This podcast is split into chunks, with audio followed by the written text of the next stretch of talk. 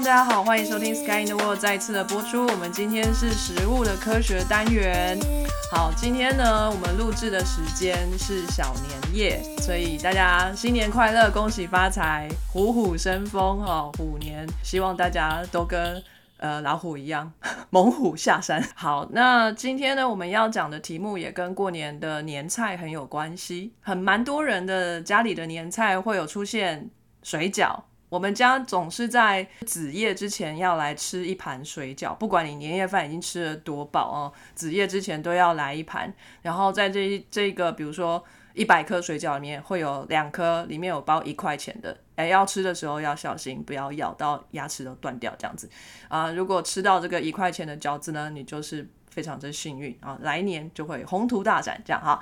那不晓得各位家里的这个习俗有没有跟我一样的啊？哎，吃饺子好像是北方人的那个习惯哦，真的。对，但是我在这边留学的时候，很多那个中国那边来的同学，他们都会吃饺子，也会包一块钱吗？包钱跟包糖，吃到钱的就会发财，然后吃到糖的发胖。甜蜜。我是那种抽奖运很差的人，就是每年抽什么都不会中，所以往年吃饺子我也从来没有吃到钱。可是有一年我就吃到包糖的那一个，然后那一年我就结婚了，很准哦，好甜蜜。强妹，你把所有的饺子都包糖吧。我刚写的这样没有，我觉得可怕是如果已婚又吃到包糖了怎么办啊？马上碰到小三吗？那就吃到千万不能讲出来，就有小孩了。OK，cool。那 OK，今天呢，很明显我们的题目就是饺子哈。那我们各位编辑呢，也都来参与这一次的录音。那我们今天有意大利的小鸡，我们叫诺拉嘎鸡。我们还有法国的豆豆。Bon anno tout le monde。哦，这新年快乐吗？啊，那我也要会新年快乐。对，也小金要加一下。好，Bon anno ragazzi。崩纳阿诺是年，但是我一直很害怕这个字，因为你知道两个 n 就是意大利文两个字连在一起要停一下，所以阿诺是年嘛。可是如果你没有停那个一下阿诺的话，就是肛门哦。对对，anus。所以就从新年快乐变成肛门快乐了，差很多耶。哎，你们的年有分阴性跟阳性吗？我们的年是男的，因为在法国有两种。那有什么不一样吗？那个新年快乐 Bon Anne 的时候就是按内，就是是女生，因为两个 e。然后我花了几年干嘛干嘛，那个年就是要用 on 是没有 e 的，就是没有一结尾的。真的是一个习惯，所以像我们讲 Bonjour 那个 Ju 就是日，那个其实是阳性。但是你要道别的时候，如果还是白天，那你就可以说 Bonjour ne，就是祝你有个好的一天。然后这时候就变成阴性了。反正我没有在记这个啦，反正就是这个时候用这个，大家习惯了就就好。哎，我原本以为西洋历的年是男生，然后农历的年是女生，因为阴历。月亮这样，因为农历年，对，不太知道农历年。我们这里是政治不正确国啊，我们到现在他们都还是直接叫他啊，Chinese New Year，烦呢，真很烦。我个人我就觉得这就是小时候被讲习惯，所以我也都会第一个想到就是 Chinese New Year。然后后来我就觉得为什么要讲这个，所以我就尽量改。但是有时候就会来不及改，那个嘴巴还是先讲出第一个这样，首先反射。OK，cool. 那我们今天还有瑞士的 V 边。Das wird hier übrigens Snowy Golden。俄国的新年快乐好长一串哦。没有，前面是打招呼啊，最后面 Snowy Golden 才是新年快乐。感觉 snow 很多，好冷哦。没有直接的关系。Snowy Golden 这样。够冷。那今天我们还有美东的海边。大家好，我是海边，新年快乐，恭喜发财。听起来很有新年的感觉。真的，红包拿来。我是海边，Catherine，你的英文掉了，要变全客语，不要讲中文跟英文。OK，好，当然还有我墙边喊走是宝吗？新年快乐，这个腔调不一样，对不对？听得出来哈。海边什么？新年快乐。应该是新年快乐哈。哎，一样吗？哪里不一样？有点点不一样。那今天我们要讲的是饺子哦，饺子感觉我们从小吃到大，那我们习俗里面也有出现。那饺子的历史到底有多悠久呢？我们让小鸡来帮我们查一下，请小鸡。好哦，饺子的历史呢，它是一个非常折磨人的东西。首先呢，我们现在先不要叫它饺子，我们现在先统称这个东西叫做英文的 dumplings，就是我们现在来讲是 dumpling 的历史。因为如果只讲饺子的话，就是我们就是自己亚洲就还台呃台湾这种，比如还有小笼包，还有锅贴，还有馄饨，就是叫它全全都叫他们饺子，好像不太 OK。然后，如果你把它换成是 dumpling 的历史的话呢，就更可怕了。因为 dumpling 呢，就是你会看到各式各样的国家，就是他们都有一些东西。如果把它们翻成英文的话，他们会说啊，这个应该是一个 dumpling，可是他们长得全部都不一样，就是甚至有些里头是没有包东西。所以我们到最后呢，这个 dumpling 的定义变得非常非常的大，就是。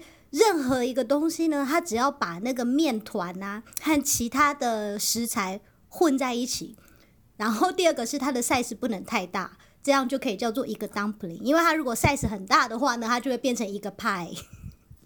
哦，这样啊，好哦。所以就是像我们比较熟悉的饺子 dumpling 是像包子啊或者锅贴饺子，它是外面是面皮，里头是包东西嘛。可是也有一些地方，它是直接把那个面团跟那个绞肉或什么其他的马铃薯什么直接混在一起，然后捏成一小颗一小颗的，这个也算 dumpling。如果今天出国去点 dumpling，点了之后一咬发现里头没有东西，也不要太崩溃，它本来就是一个意义很磨人的东西，并不是黑心这样。啊，它就是一个饺子各自表述，你知道，就是每个国家对 dumpling 的意义都不一样，就就很像这个，在这边看到布丁，你会以为是统一布丁那种东西就出来，可能就是各式各样你没想象过。你还可能会吃到英国什么血布丁，哎，对，绞肉做。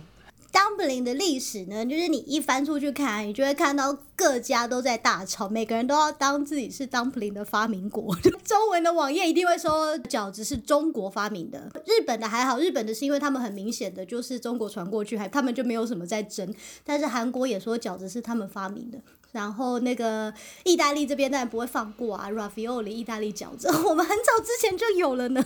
哎，你们也是用 dumpling 这个字吗？我们就通常是用 ravioli 来称呼啊。可是我觉得意大利很烦，是他们很不喜欢用一个字称呼同一类的东西。就是如果你说 ravioli，他们会说那就是这种 size、这种大小的饺子。然后如果再换一个大小、换一个形状，它就会换一个字。可是我就觉得你们都是饺子啊。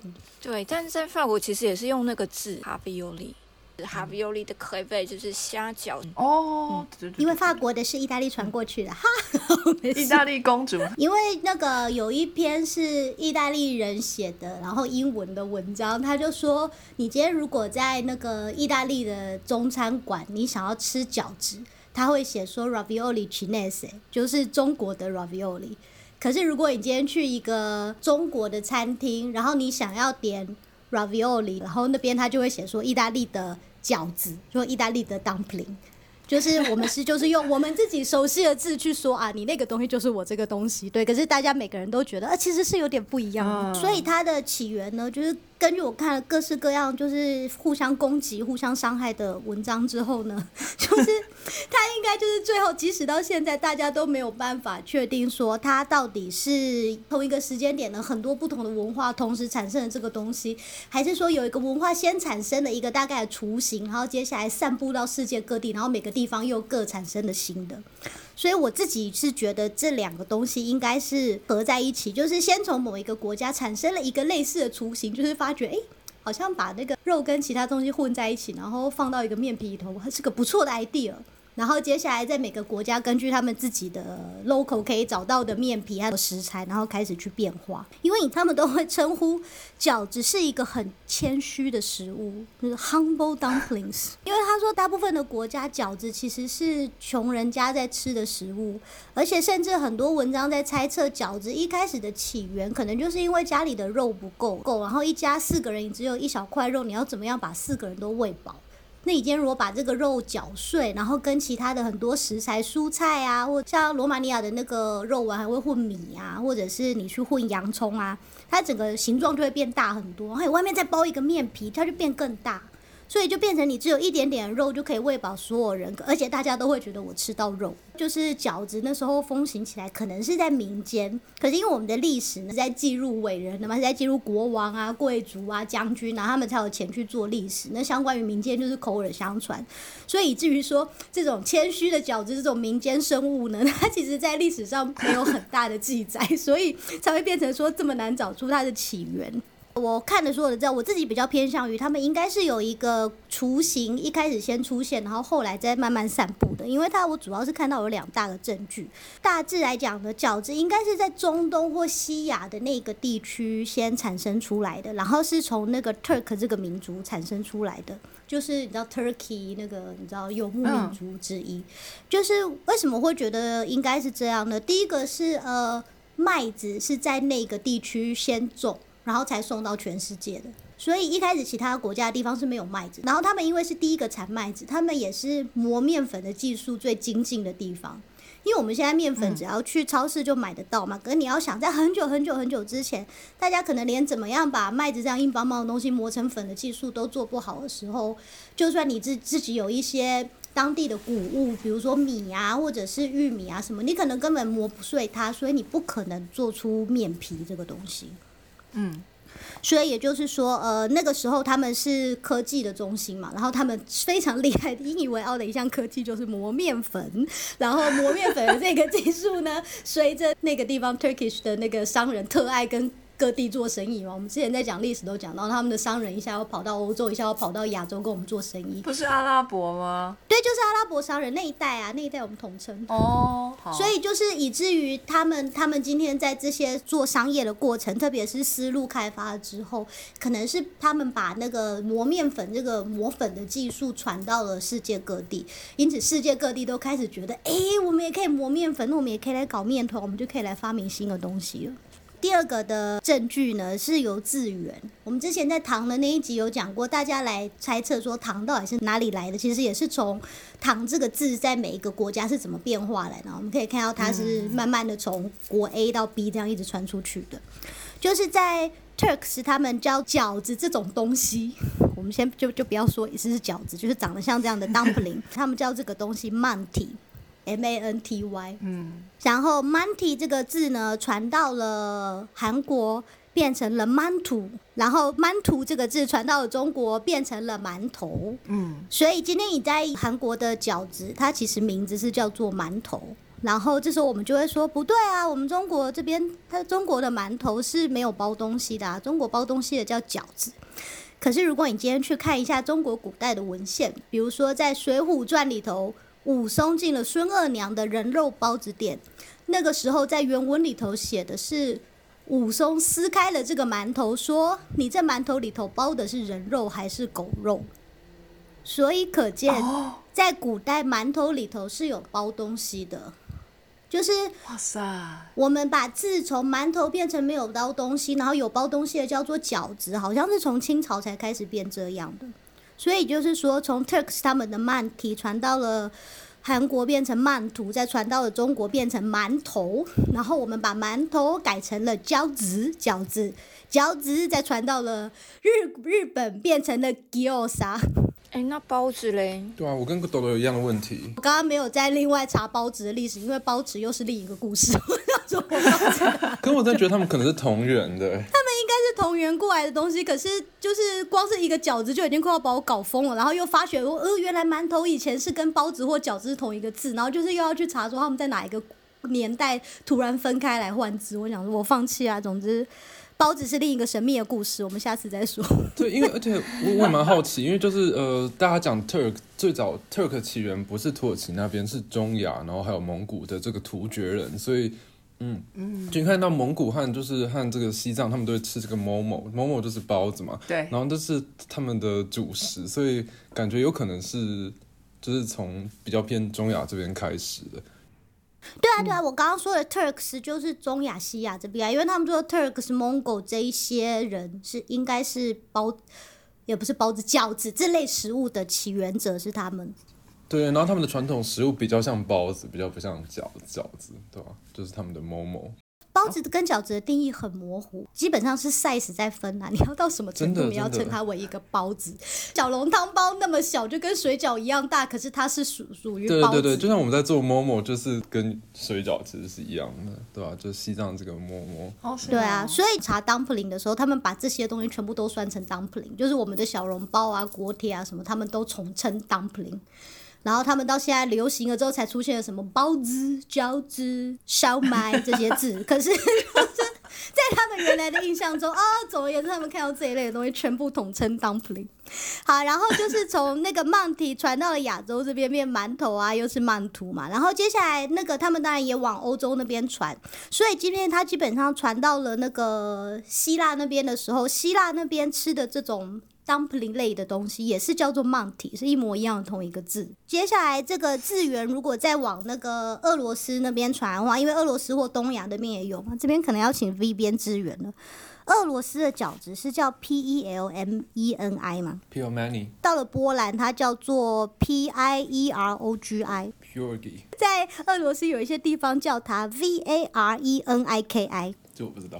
对啊，我我在猜测发音，也许叫做 Vareniki 吗？我也不知道。重点是这三个字的字根都是 Turks，就是突厥话，所以他们也觉得代表说这些东西可能是突厥传过去，或把这个概念给了他们。他们就说那个谦虚的饺子，就是到了一个新的地方之后，马上融入当地文化，然后开始蜕变。所以其实饺子从哪里起源不是很重要，重要的是它在世界各地都扎根，几乎每个文化都很热爱饺子这个东西。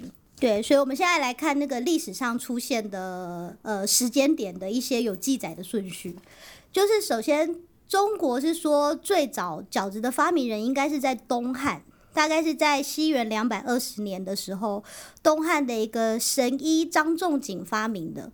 可是这是一个民间故事，所以它没有任何的证据支持。可是它是一个很 solid 的民间故事，就是经过这么多年，一直一直被传下来，都没有人发出任何质疑，所以可能也算是小小的一个证据啊。张仲景为什么要发明这个饺子呢？据说因为他是个神医嘛，然后他那时候回到他的家乡时候，有一年说冬天特别冷，他发觉他们乡里有很多人的耳朵都生了冻疮。张医师就非常努力的想要治疗这个冻疮，所以他就把一些会那个你知道让身体发热的食材，比如说呃羊肉，还有不知道是洋葱还是什么其他的一些草药，就是会让身体发热那些草药，全部炒在一起，然后接下来用面皮包起来。中国不是有个吃脑补脑的概念吗？什么形状的东西坏了就要吃什么形状？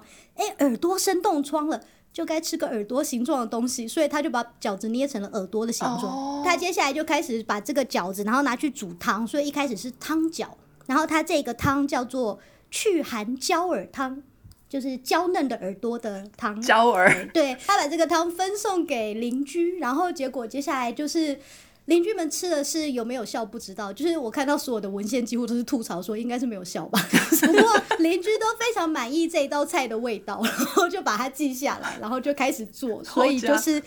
焦耳就变成了饺耳，然后不知不觉就变成了饺子，然后这个字就传下来了。名医变名厨也是很厉害。对，就是他是个名医，可是他流传下来的那个传说是饺子。然后在接下来就是在网络文章上，你就可以看到很多很多诡异的错误。比如说，我看到一个英文的文章，它也是说哦，dumpling 是中国呃发明的，然后在什么什么年间。可是他说为什么叫做饺子呢？他说哦，因为在那个中华文化，就像刚刚墙边讲的一样，要在半夜十一点到一点的这个时间呢，新年在这个时候要吃饺子。在中文的这个这个时候呢，新年十一点到一点叫做子时，所以他们就称这个食物为饺子。然后我看完就想说，我听你在放屁，那怎么解释包子和椅子和桌子？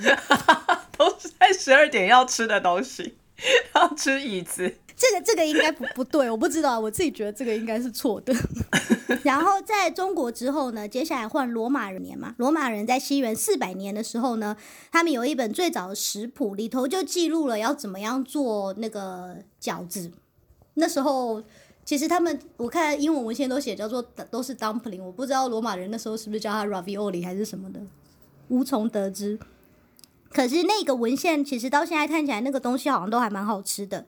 他说抓一只野鸡，煮熟它，把它的肉剁碎，然后接下来跟肥油拌在一起，然后再加入盐和胡椒，然后放在高汤里头煮熟，再跟高汤一起就是边吃边喝。感觉其实跟现代的饺子蛮像，除了它是用野鸡来做以外。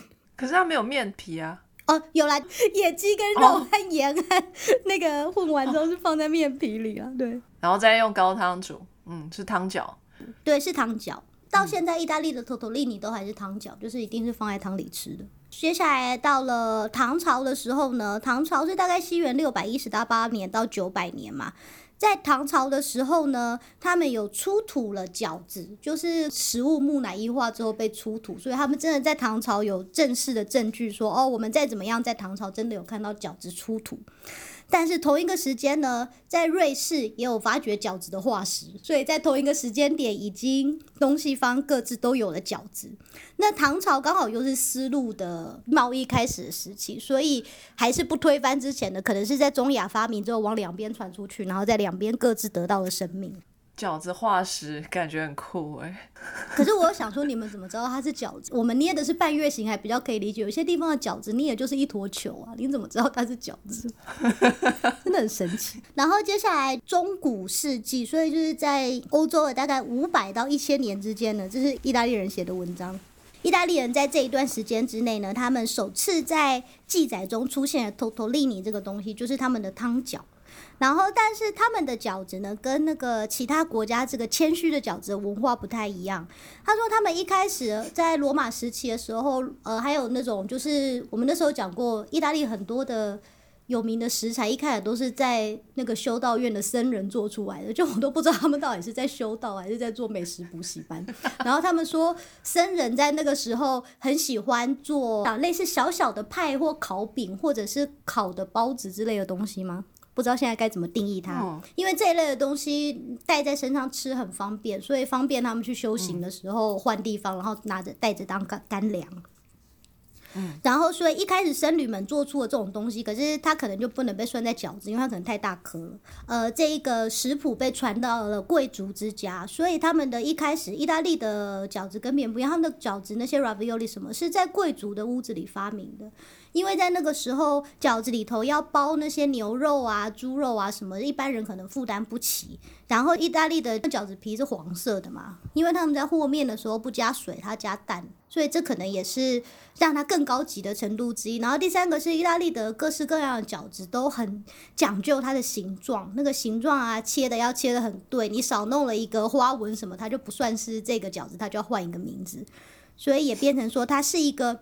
art，它是一个艺术，所以它就只有在贵族的厨房才做出来。它不像我们其他的饺子是个谦虚的民间饺子，所以它它会在 中古世纪就上了那些记载呢。也不一定是因为它比较早发明，只是因为你知道他是富二代，所以他出生在贵族之家，所以他有办法被写下来。他们会不会有每个有钱的家族都有一种自己的花纹的水饺啊？有类似意大利的饺子，真的是超级多的。像其实 ravioli 只是就是几百种饺子里头的一种，因为意大利有很多个区嘛，你几乎到每个区，甚至到每个城市，他们都有那边专门形状的饺子，然后里头要包。什么样的东西才叫这个饺子？然后烹煮的方法和配的东西都不一样，有够烦。对，所以他们就是也是对于饺子这个东西很疯狂。亚洲这边的饺子一传到意大利之后，他们也是马上风行，然后就爱上它，然后就不挑食。因为其实意大利人是很不接受外食的，可是我觉得饺子就是有跟他们的食物有相，所以打中他们的心，可以引起共鸣。就有一个专门研究饺子的学者，他就很感慨的说，就是呃，food history is not like science。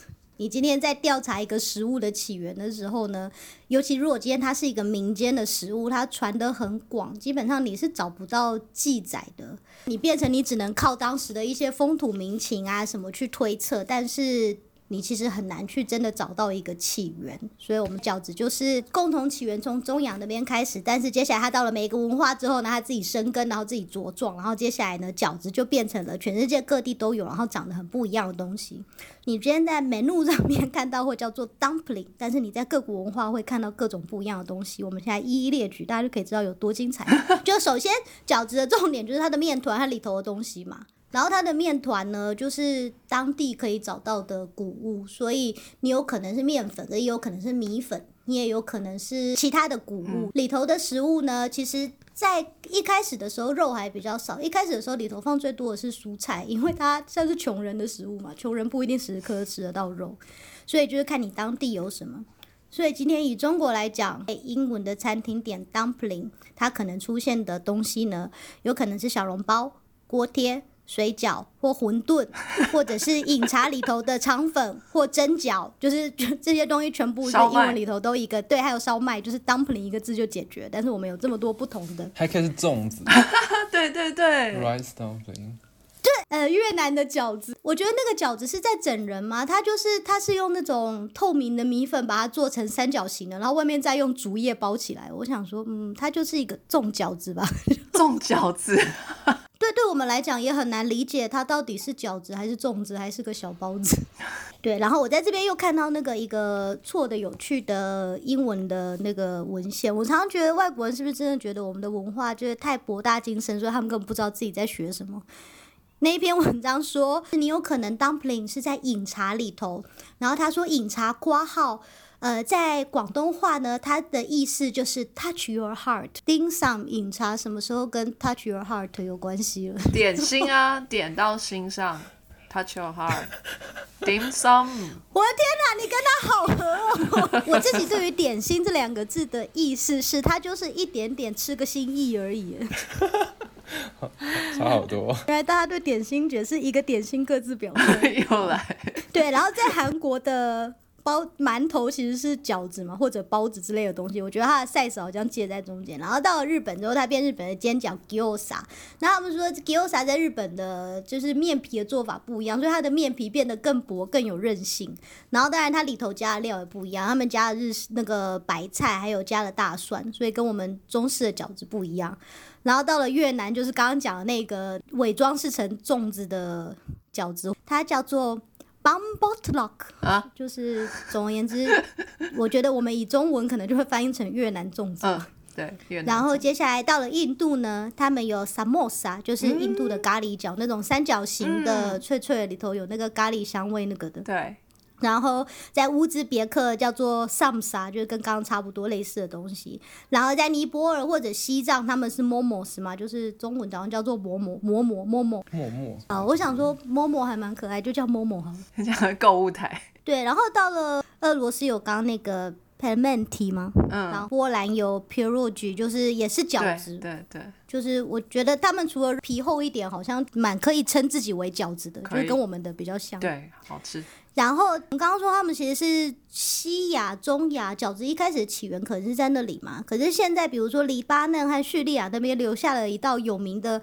被称之为 dumpling 的菜呢，叫做 kibbeh。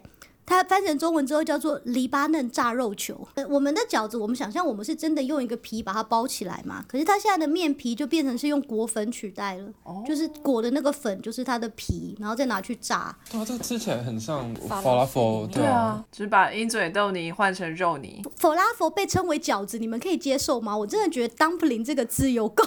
不行，定义真的太广了，大家都是同一个家族的，可是长得太不一样了。对，然后到美国有那个 chicken and dumplings，就我以前同事做过一次，我觉得这个 dumpling 的 size 应该是个包子的 size 吧，就是还是我同事比较诡异。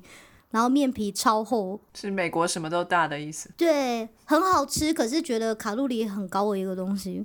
啊。里面有什么？除了鸡，它是放在鸡汤里，然后那个鸡汤里头是真的有鸡丝的鸡汤。我看到网络上有一些是清汤版的，可是我同事人做的那个汤是鸡丝浓汤，就那个汤是超级浓，就是你知道拿起来之后，它往下滴的时候是一块这样蹦跌下来，就是一块跌下来，是酱不是汤，对这几乎是白酱，等于是就是你把一碗白酱当汤一样喝，然后里头放了就是数个长得跟包子一样大的饺子。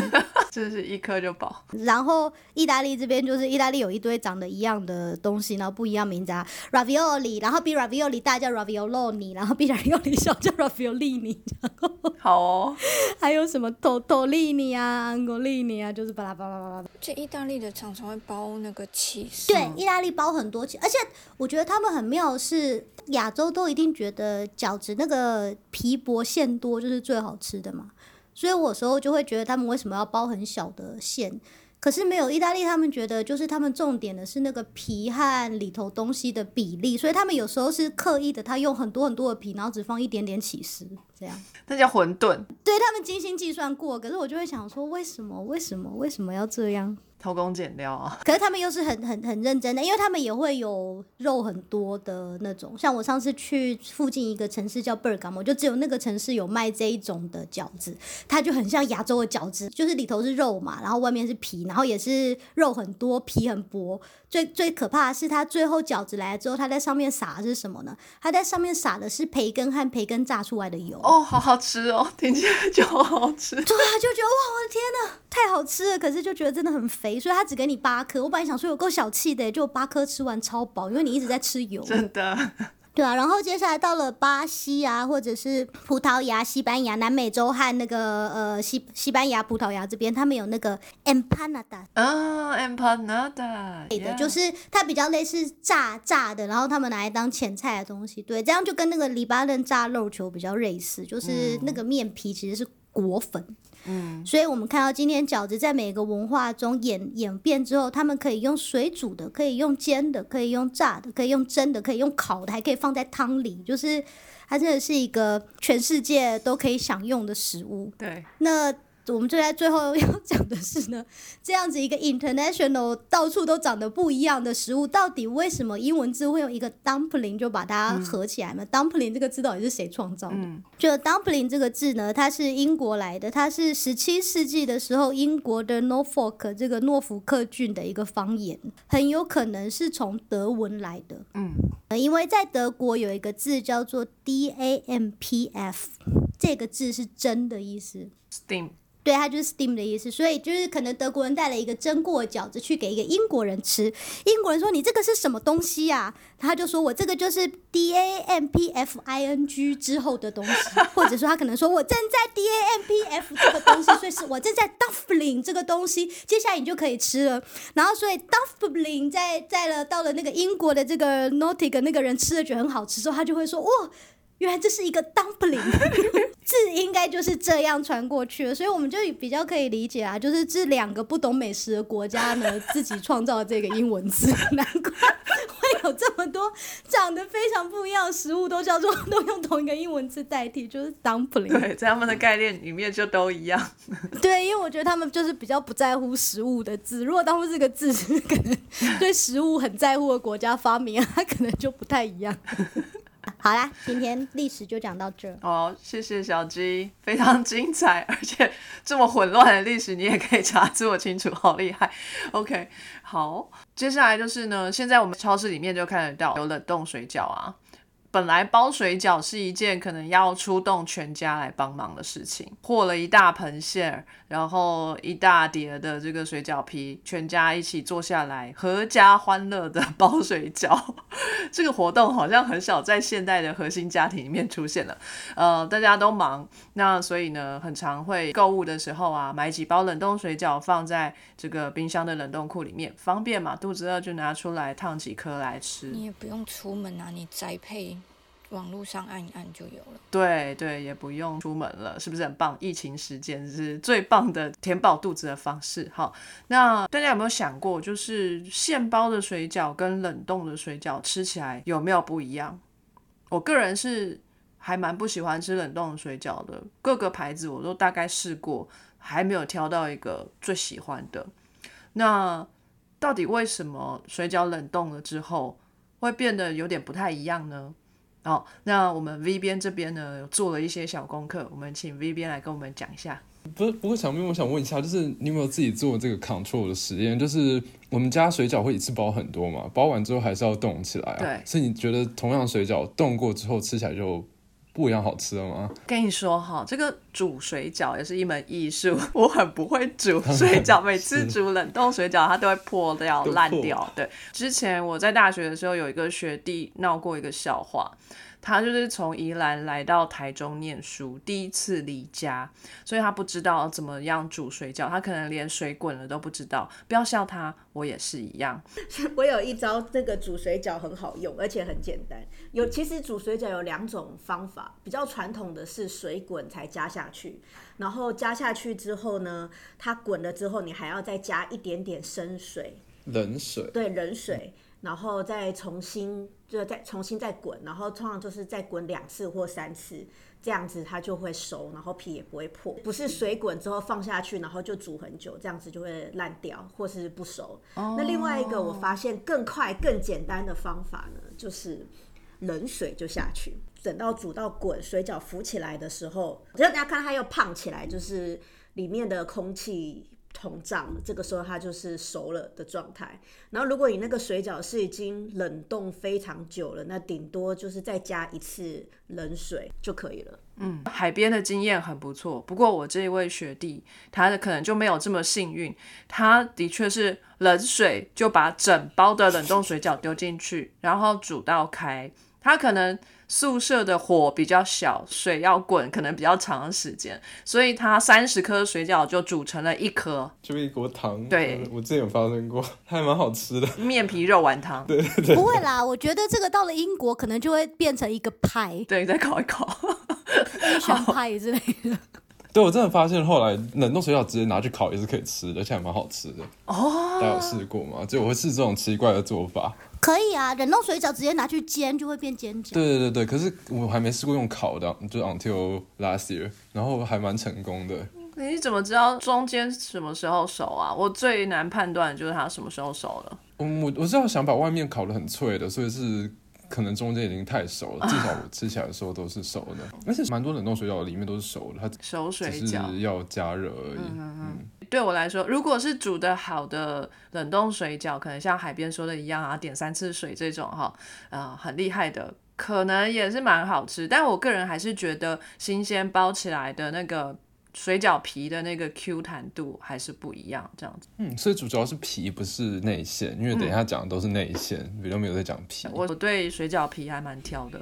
哎、我跟你一样、哎，我也是比较喜欢皮。那我们可以一起吃水饺。为什么？当然要吃里头的馅呐、皮要越薄越好，最好不存在。没有，它一定要够 Q。你那个是馄饨才要不存在的皮，然后水饺是要吃 Q 弹的皮。可是要很 Q，又要很薄、很薄、很薄。就是我每次吃到那个皮厚的水饺，我都会很想跟老板说，是怎么样？我们现在是很穷，是不是？省钱也不是这个样子。用两三倍厚的皮，这样它少用一点肉。比较不会煮破，你看是不是奸商？不是啊，就吃到饱的那种日式寿司店。饭都很多，料对啊。，就然后它还给你压的很很实哦，然后那个鱼就这样薄薄一层。哎、你知道在美国邪恶地多多可怕吗？我之前在美国跟朋友去吃寿司吃到饱的时候啊，发觉每个桌子旁边都有一个大垃圾桶。然后那个垃圾桶里头呢，就是满满的那个饭，就是一块一块方块的饭，因为每个人点了寿司来之后，就把上面的鱼吃掉，然后把饭扔进垃圾桶。坏哦，这样好浪费这跟之前那个鲑鱼之乱的时候一样哎，这样会被台湾人谴责而，且不用罚钱呢，好奇怪，真的鼓励浪费的。嗯，真的很不好。我觉得他们就很需要小时候我听的那种地狱的鬼故事，就是 你在现在没有吃完啊，你到地狱你要把它吃完了才能投胎。地狱里面的饭都是方块状，地狱有东西吃已经算很好了。哎、那叫做宝石地狱，它是强迫你吃、哎，那个那个画像上就是狱卒是拿那个刀子在背后逼着你吃。填鸭。好，那我们就现在就直接 dive in 到这一篇，就是还蛮新的 article，但其实这是一系列的研究，我我也是蛮惊讶的。都是同个实验室出品的吗？至少是同一个 department，在中国的一个就是什么北方农业呃大学什么之类的，但是对啊，但是他们有一个实验室的网站，世界顶尖饺子研究室，还是说他们自己发自己审？他们有没有拿食品商的那个赞助？对对对对，其实我看那个最后面这个 conflict of interest，它它是 declare no，、但是他们的 acknowledge 地方这是国家的经费耶，没有、没有那个。哦，对吧、没有私私人的经费，因为他们不只做饺子，他们也是做就很多食品保存的东西，所以但饺子就有一系列了，大概就是两三年一篇这样子，然后这是算最近期的，所以就拿来 update 一下。但它这也是蛮蛮特别的。等下就讲到一些实验的过程，他们应该就是大家都是整天吃水饺这样子，就 边做实验边吃水饺。蛮好的。这样子会不会到最后结果不准啊？就是大家都吃到很厌世。对对，他们他们都是讲他们是 expert testing panel，天啊，水饺达人！他们应该会有做 blind 啊，有办法反映出那是好吃还是不好吃。嗯，这篇文章是呃发表在 Journal of Food and Agriculture，就是农业和食物的 journal 上面。然后它的 title 就是在讲说，冷冻水饺它在经过长时间的储存会发生脂肪与蛋白质的氧化。然后他们这篇就想来看，比如说丁香和迷迭香的萃取物，然后是可以来就是抗氧化，然后对于饺子的质感啊、口感上的保护作用，这是它的整个 title。他们其其实前面一系列文章都已经有告诉我们，就是呃，在这个长时间的 frozen，就是这个冷冻的的时期，就是饺子的品质会变越变越差。然后其中最明显的就是在这个脂肪与就是蛋白质氧化上，会造成说脂肪的氧化会让它变得酸臭，然后蛋白质的氧化会让它变得比较坚硬，所以就是。大家想吃 Q 弹又没有油酸味的水饺，所以大家就会想办法就是抑制这个氧化过程。然后这篇就用了三个方法来跟对照组来比较。第一个就是使用这个丁香的萃取物，然后第二个是迷迭香萃取物，还有这个就是最一般情况下使用的防腐剂。就是茴香米之类的东西，然后看说这四组有没有什么差别。他们真的做好多不同的 technique，其实有些我还不太熟悉，就包括怎么就是测脂肪与蛋白质的，就是氧化啊，还有就是分子生物学的实验，所以我们就不做到很详细的讨论。可是至少他们最明显的结果就是储存时间越长啊。从零到三十到六十到一百八十天，对照组的话最明显就会一直就是有脂肪和蛋白质受到氧化，可是有加了这三种抗氧化剂，就会造成就是这个就明显可以抑制这个效果。然后当然最强的氧化剂还是这个人工的茴香米，可是迷迭香也是蛮不错的，就是有很显著的保护效果，尤其时间越长，就效果就越明显。然后，但，他们有一些 practical 啊，比较实际上的实验，就是煮水饺过程，就刚才我们前面讲到嘛，就是他有测试说，就是有加这些东西是否比较不会破掉啊，然后是是否比较不会失去这些里面在煮的肉，这这个我就没有看很详细啊，但是整体来说，这些就是抗氧化剂加在这个内部的，就是填充肉里面。居然还是可以造成就是保护整颗水饺的效果，所以我觉得蛮神奇的。对，然后 对吧？就是有点不太合理。所以他们是想要鼓励大家，就是尽可能加添加物的意思。对对，它至少它中间这两个是就是天然的啦。大家可以想一下，就是以后买冷冻水饺可以看有没有加丁香或者加迷迭香，迷迭香是更好的。迷迭香口味的水饺感觉很诡异，就教它意大利饺子就好了。意大利香料都是迷迭香味道。我有吃过那个口味的，我觉得还蛮可怕的，我不是很喜欢。是啊，可是迷迭香口味感觉在波兰会有，因为他们就是还蛮多这种。我觉得迷迭香味道很重，好像都在吃精油，所以不太喜欢。我觉得迷迭香要慎用，因为就是它，它在有一些餐是很配，可是在很多时候一不加好，它就很危险，就完全在吃一颗迷迭香，根本吃不到别的东西。我想说，我现在是在吃一个瑜伽中心还是什么？不过我也不太确定它会不会有味道上的影响，至少我在文章上没有看到。但是后后面等下会讲到，就是这个由这个专人来评断，就是它的味道，只是没有人特别提及到，就是加这些萃取物有明显改变它的味道。但可能就是他们只要加一点点，所以不太确定他们到底要加多少。因为想说，如果是专家，然后一个水饺里头有迷迭香，他吃不出来，就直接说丢出去。对，但他他不用说吃出来，他只要说好不好吃，还有针对这些质感做评断，所以有可能。也许他很喜欢瑜伽中心的味道。对啊，所以就是最重要的就是最后的这个口感的测试嘛，这蛮神奇。他们有做几个就是比较像心理物理学实验，然后就是让大家就是。给分数嘛，然后他们有针对这个 texture 啊，就是质感啊，然后还有酸味啊，还有多 juicy 就多多汁啊，还有还有那个就整体上的接受度，然后都都有明显的看到，就是跟前面这个 hypothesis 一样，就是只要有受到抗氧化，都都有更好的保存效果。然后大家也是比较偏好就是最新鲜的，所以可能也跟常边一样，大家都觉得新鲜还是最好吃。可是假如加这些添加物的话，可能就可以。多少有些保护，所以嗯，是整体上就是大家可能之后买水饺可以看一下有没有没有这些抗氧化剂的添加。可是最后的这个就是 BHA 啊，就是这个茴香米，它其实也是有点受争议，就有一些地方觉得这是有致癌效果，但是也不是所有研究都这样显示。